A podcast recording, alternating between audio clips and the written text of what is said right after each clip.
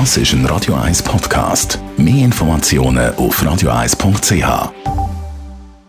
Espresso, Latte Macchiato oder lieber ein Cappuccino? Es ist Zeit für die Radio 1 Kaffeepause mit der Serafina Loginbühl. Präsentiert von der Kaffeezentrale. Kaffee für Gourmets. www.kaffeezentrale.ch Serafina Loginbühl, das Kaffeeland schlechthin ist ja Italien. Dort wird vielleicht ein bisschen anders Kaffee getrunken als bei uns. Gibt es da spezielle Regeln in Italien?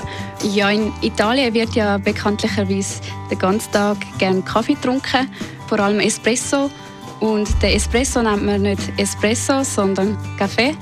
Und wenn man jetzt von Cappuccino redet, das ist eigentlich nur ein Morgengetränk.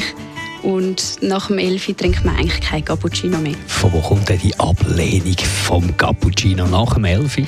Der Cappuccino ist halt eher so ein schweres Kaffee-Milchgetränk und tut nicht gerade unsere Verdauung unterstützen und liegt mal gern ein schwer auf. Und darum würde jetzt ein Italiener auch nicht nach einer größeren Mahlzeit einen Cappuccino trinken. Es gibt aber auch Studien, die sagen, es hat noch einen weiteren Grund und der ist, ähm, dass die Südländer häufiger eine Laktoseunverträglichkeit haben und weniger Milchprodukte pro Tag konsumieren.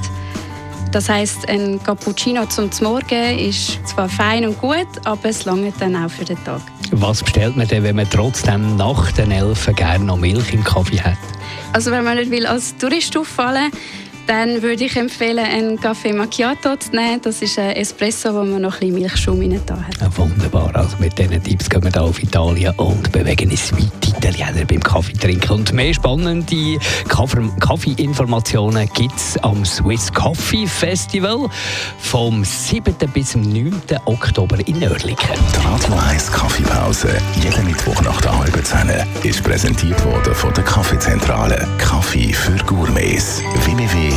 www.kaffeezentrale.ch